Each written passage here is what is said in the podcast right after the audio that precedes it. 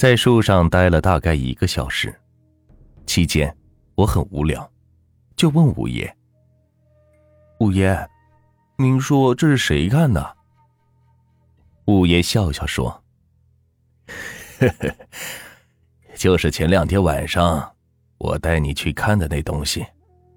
每家门口都有，如果不是他们，没人能抬的尸体进门。”一会儿。我就听见树底下有动静，我在上面往下一看，差点是吓得掉了下来。原来是几个纸人将主坟刨开，拉开那个已经重度腐败的小孩尸体，然后起咒。一会儿功夫，那孩子就已经附在纸人的身上。那纸人当时就变成孩子尸体的模样，被其他几个纸人是抬着，飘飘悠悠的。就去了史医生住的方向去了。我问五爷这是怎么回事，五爷说：“这孩子肯定有冤屈，纸人应该是守门的鬼魂。这么，天天晚上往史医生家里搬纸人，可真不是好兆头。而且你知道，那孩子已经死了，纸人也是魂魄，鬼上身。”阎王也是惧怕三分，这孩子的死，一定是有蹊跷啊！说完，我们便远远的跟着这些纸人。那纸人虽然不是人身，却在夜间有着很快的移动速度。等我们赶到时，他们已经在门口守着了。我和五爷知道，又一个孩子的尸体摆在了床上。这时，一个纸人走过来，这让我们感到很意外，因为一般来说，这守门的魂灵是不能轻易离开的，除非有着非常要紧的事情。纸人走过来之后，并不理我们，而是径自走向前面更远的地方。我和五爷对视了一下，立刻是跟了上去。纸人走到一个池塘边不动了。这时，池塘周围是一片黑暗。这个两个足球场大小的池塘，只有偶尔响起的几声蛙鸣，让人觉得还有点活力。一会儿功夫，池水中央波动起来，能听见哗哗的水声。我们趁着唯一一点亮光，看见那蓝色的水面中间出现了一个很大的涟漪，如同泉眼一样，突突的往外冒水。一会儿，一个浑身湿透的小孩模样的灵异物体出现了。那东西不说话，只是划了一下手，整个池塘上空便出现电影一般的幻象。没有声音，看的也不是非常清楚，但是足以说明问题了。画面中，史医生正在狠狠的抽打着一个瘦弱的女子，看得出来。这女子跟他的关系比较亲密，因为这女人和史一慎都穿着睡衣。我们没有想到，史一慎这个文弱的工程师竟然有这样暴力的一面。他拿着一根大棒子，在这女人身上是一阵乱打。那女子身体是非常瘦弱，怎么能经得起这样的殴打？一会儿的功夫，那女子就已经是昏倒在地。这时，医生也是不再打了，却将这女子拖到另外一个地方。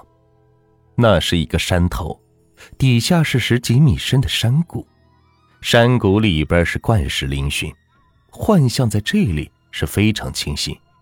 我们甚至可以看到史医生的头发和女子身上的血渍，而那水面上的灵异已经显出吃力了。史医生将那手上的女子扔下山谷之后，镜头戛然而止。紧接着，史医生已经给儿子穿上了孝衣。中间那张遗照，分明是被扔下山崖的女子。紧接着是史医生殴打儿子的镜头，那殴打的程度真是惨不忍睹。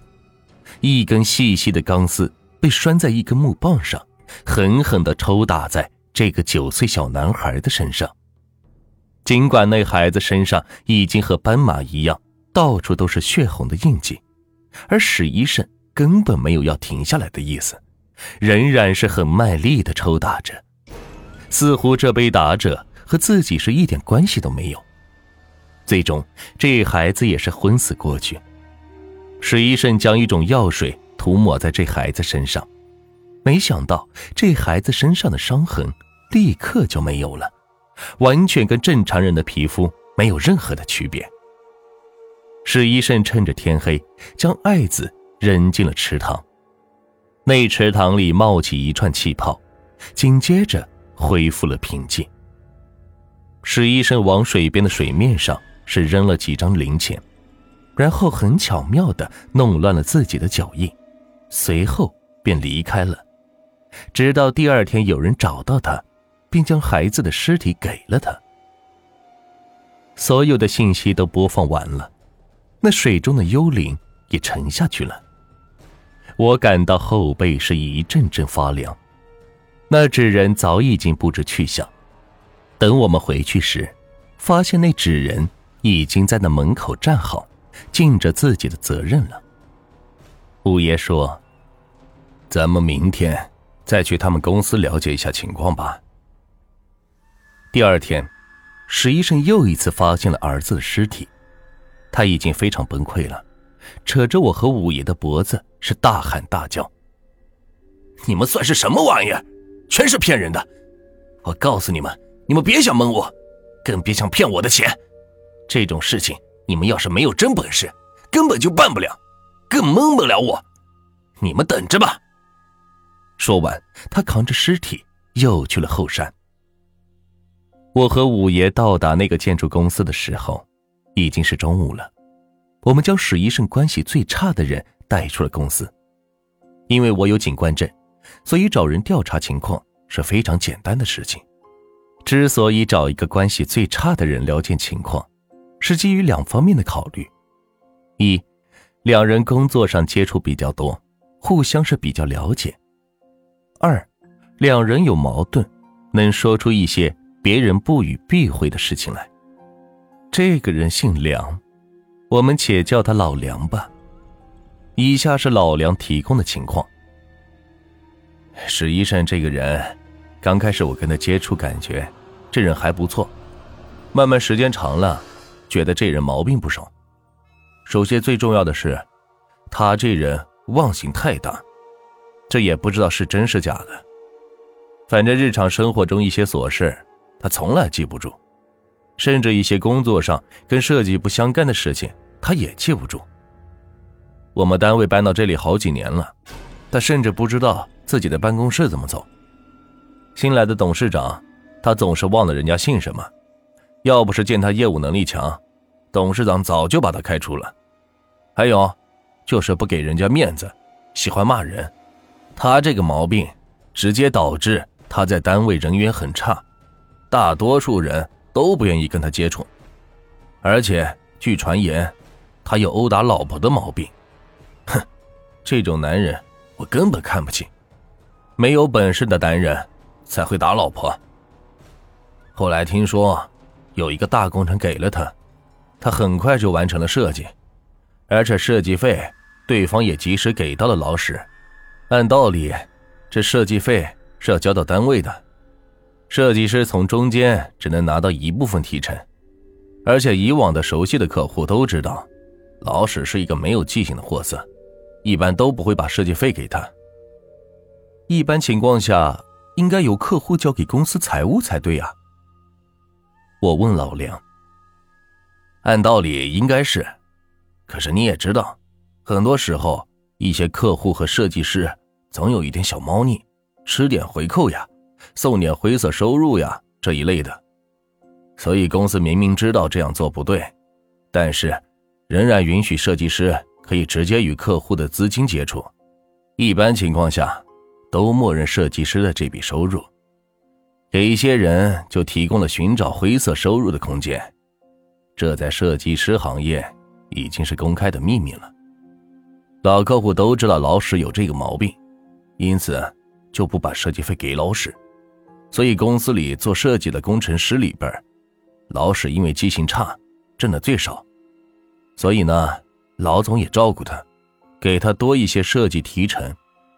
但是有一次，这三个新客户不知老史这德行，就把设计费给了老史，而且给的还是现金。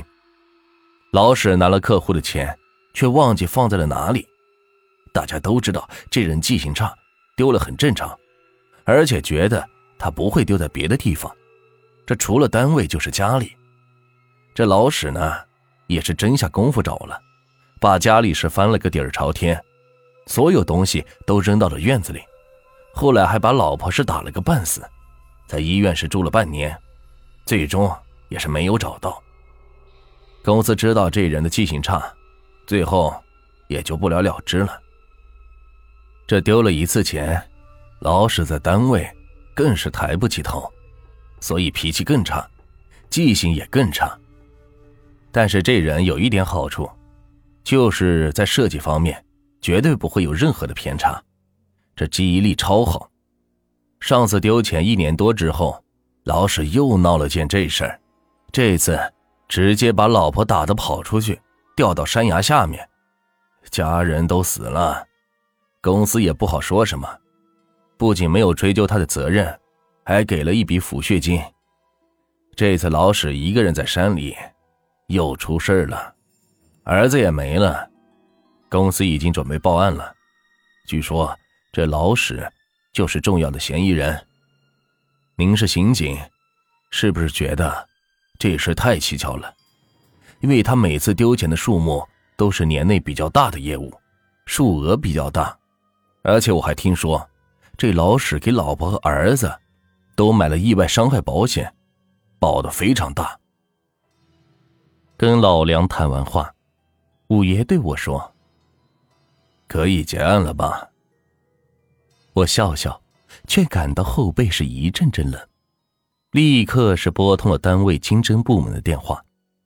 事情已经水落石出了，老史为了钱，不惜长时间假装自己的记忆力差，而且为了表示自己的清白，并获得价值不菲的保险费，他更是不惜牺牲自己亲人的性命。费尽心思想要得到大笔的钱，最终的下场确实人神共愤，连那守门的幽灵都看不过眼。万恶终有报啊！